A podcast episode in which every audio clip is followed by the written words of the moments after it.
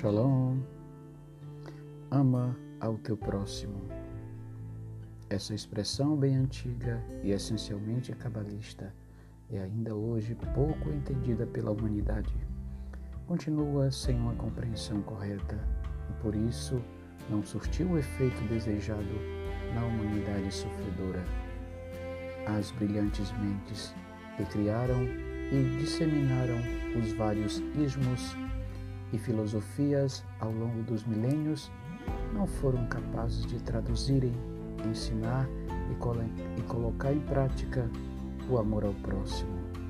E tenho certeza, caros ouvintes, que essa lista de guias, condutores, santos, filósofos e salvacionista é bastante extensa. Todos foram no passado e no presente incapazes de unir a sofredora humanidade no fraterno e universal amor. Tenho certeza que a popular expressão nadaram, nadaram, nadaram e morreram na praia cabe-lhes muito, muito bem.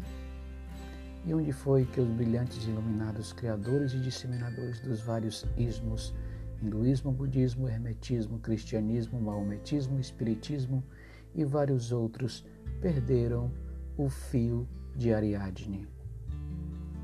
É muito justa a vossa indagação a respeito do fato em questão, porém eu não me encontro aqui para vos dar literalmente o peixe, mas para indicar o caminho curto, simples e prático da correção, o método mais eficaz e comprovado que resolverá de vez esse enigma chama-se Kabbalah. Cabalista como Enoque, Matusalém, Noé, Arão, Abraão, José, Moisés, Davi, Salomão, Elias e muitos outros estudaram, ensinaram e colocaram em prática esse método com os mais variados e positivos resultados. A partir de Moisés, Cabala ganha um nível de nação, de povo, de multiplicidade. O que antes era ensinado ao nível individual ou familiar, passou a ser ensinado ao nível de nação ou a todos os filhos de Israel. A Torá, portanto, caros ouvintes, a luz que dela emana, pode vos dar a pura, salutar, verdadeira e superior interpretação da máxima ama a teu próximo. Todos os ismos afastaram a humanidade da Torá ou da luz.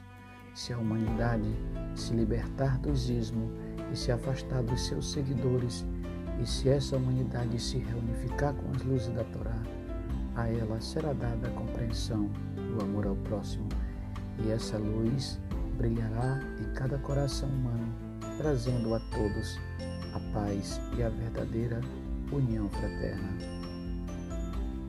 Shalom. Até o nosso próximo encontro.